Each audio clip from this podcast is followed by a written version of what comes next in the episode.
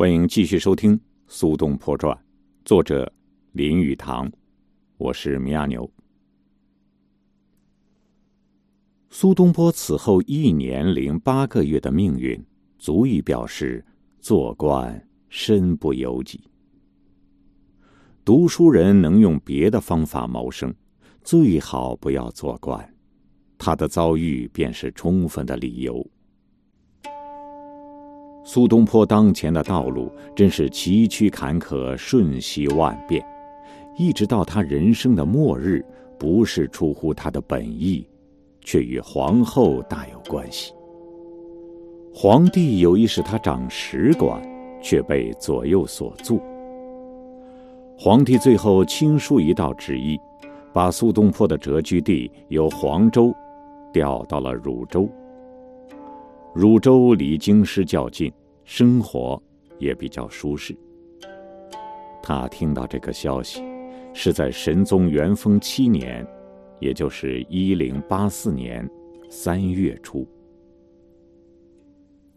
他当然躲避这个任命。按他自己的话，这犹如小儿千言必学。人做官不外乎为名为利，或为权势，或为报效国家。我们知道，苏东坡非以做官为发财致富之道。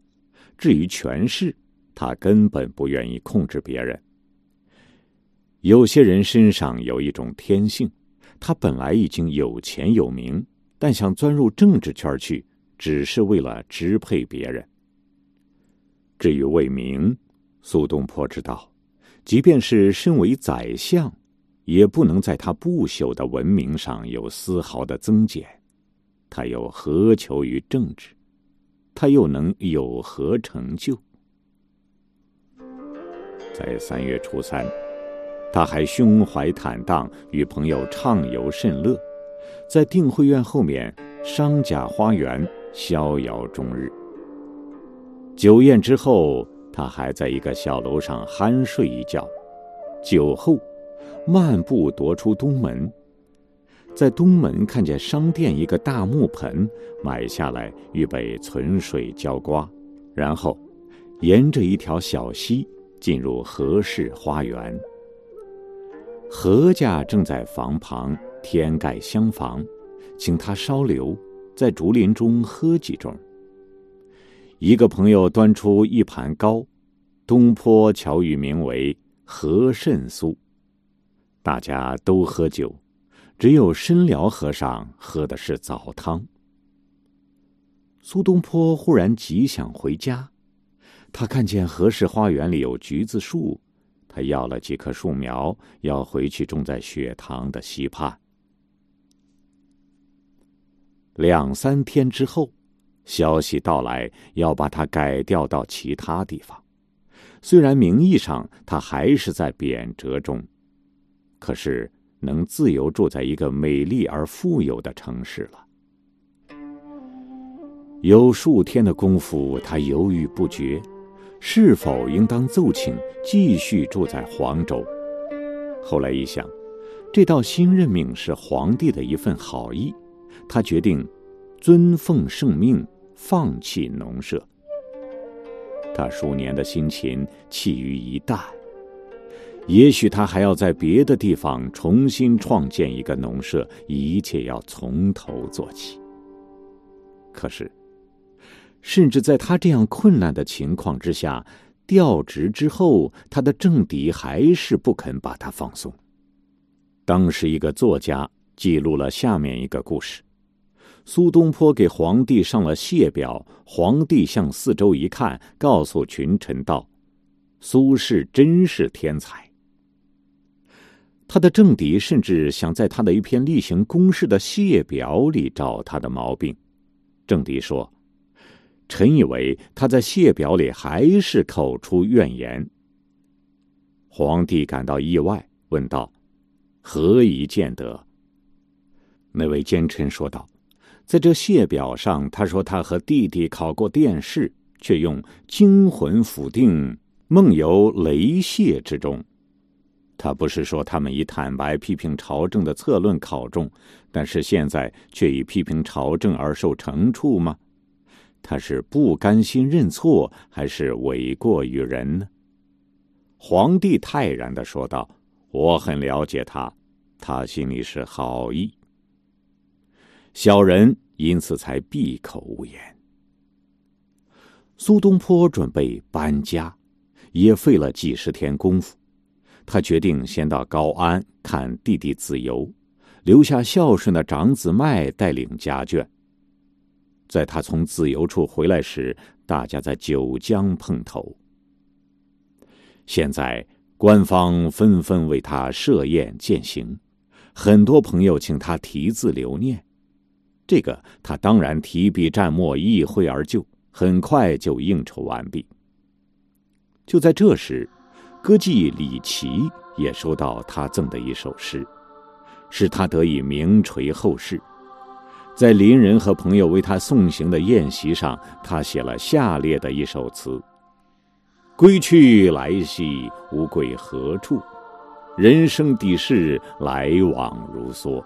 待闲看秋风落水清波，好在堂前细柳。应念我莫剪柔柯，仍传于江南父老，时雨。”晒鱼蓑，一大群人送他启程。那群人里有士绅，有穷人，有各色人等。现在能考证出名字的那些朋友，一共有十九个人，一直把他送到船上。路两旁也有他的朋友，陌生人，农人。也有感激他的穷人，怀里抱着孩子，那孩子的命就是这位行将离去的文人搭救的。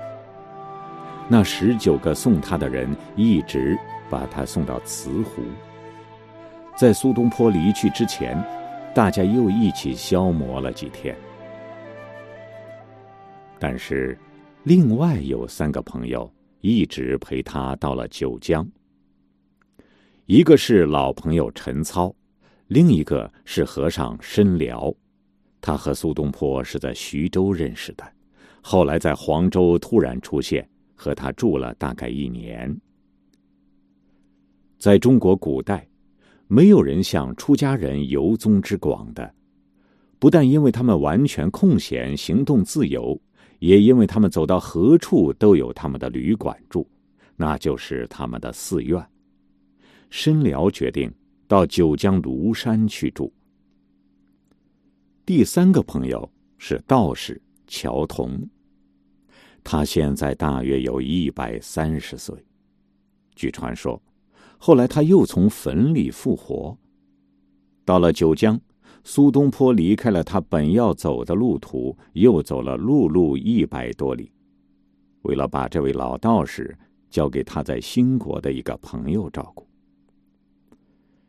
乔童喜爱鸟兽，永远带着他养的鸟兽一同旅行。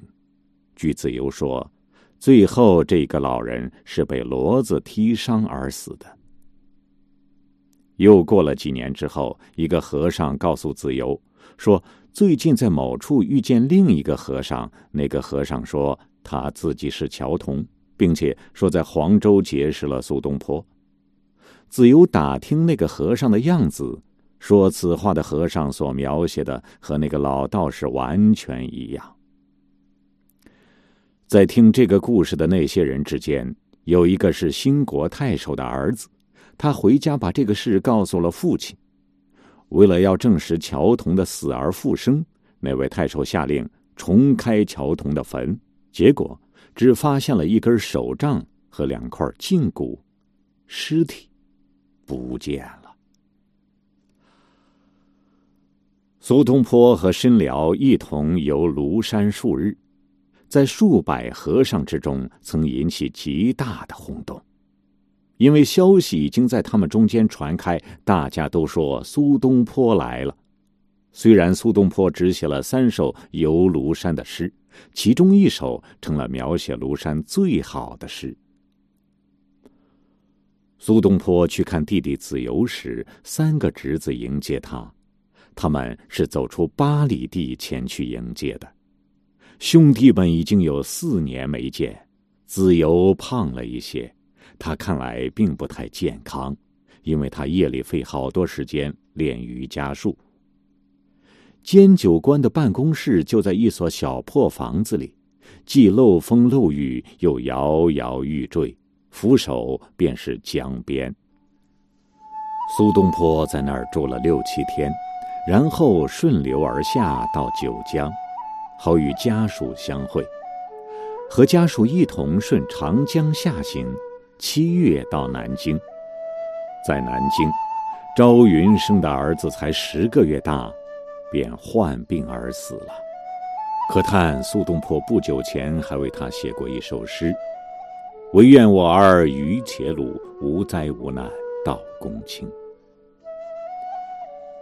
孩子的死去，对父母是个极大的打击，尤其是对年轻的母亲。苏东坡在一首记孩子死的诗里，说孩子的母亲终日在床上躺着，精神恍惚。苏东坡虽然能擦干自己的眼泪。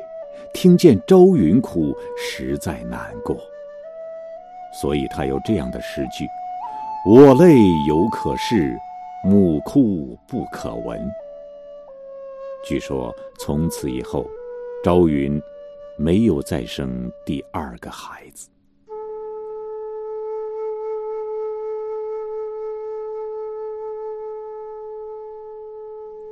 在南京。苏东坡去看望了一个特别的人，这个人曾经是他的政敌，那就是王安石。此时的王安石已经是一个疲惫的老人了。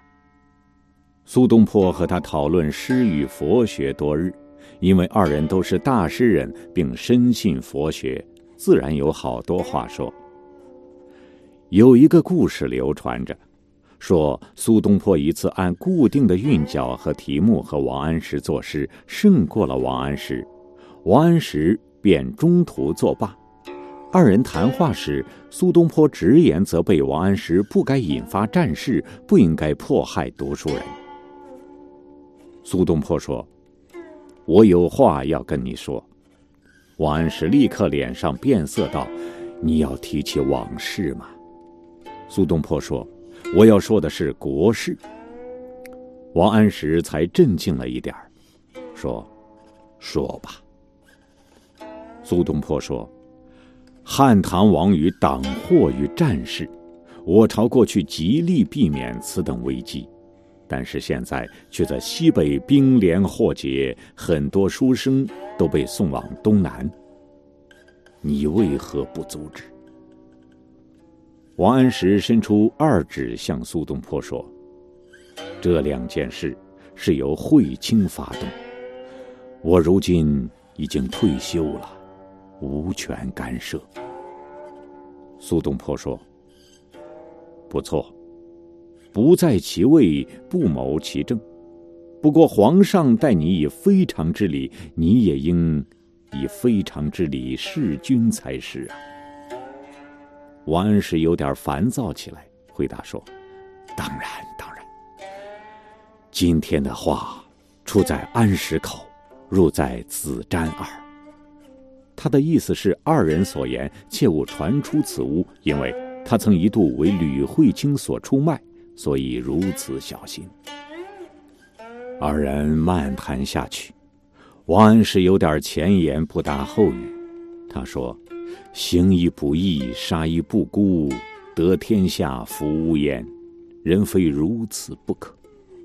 东坡说：“今之君子，正见半年磨堪，便不惜杀人。”王安石笑而不语。根据好多当代人的记录，在这段时间。可以经常看见王安石在乡间独自骑驴闲行，喃喃自语，有如狂人。他有时想到自己已经背弃他的老友，便突然拿起笔来，面色凝重，立刻开始写一封信。但是片刻之后，他又把笔放下，好像也颇以自己为耻。这些信没有写完，就永远摆在那里了。他仍然继续写日记。他死后几年，奉命把所有的日记交还朝廷，因为其中。有当权派的内幕，在他失意的晚年，变得心内凄苦抑郁，对人非常怀恨，对皇上也常常是恶语相加。幸而当时当权者还是他的一派，但是他的日记竟写了有七十多本，很多人见过。前几年，他听说司马光以右当权，便令侄子把日记烧毁。但是，他的日记这仍然留在人间，是因为他的侄子把日记藏了起来，烧了一些别的东西蒙混过去。王安石现在开始看见幻象。一次，他看见了自己早已死去的独生子，在阴间受罪。他知道自己的儿子活着的时候是个坏蛋，无所不为。现在在阴间戴着铁链手铐。后来，他家一个侍卫说，在梦里也看见同样的情景。王安石着实害怕起来。为了救儿子免于阴曹的折磨，他把上元县的财产卖出去，把钱捐给了寺院。王安石曾向朝廷奏明捐款与寺院一事，朝廷因此赐予那个寺院一个名字。据说。王安石向朝廷写的关于此事的表彰，如今还在。王安石死的前一天，他在野外骑驴独行，看见一个农妇向他走近，跪在他面前，向他呈递一份诉状，然后消失不见。他记得把诉状放在口袋里，到家一看，那份诉状也不见了。第二天，他因惊吓去世。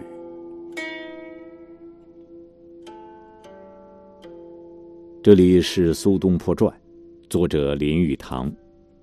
欢迎您下期继续收听，我是米亚牛，再会。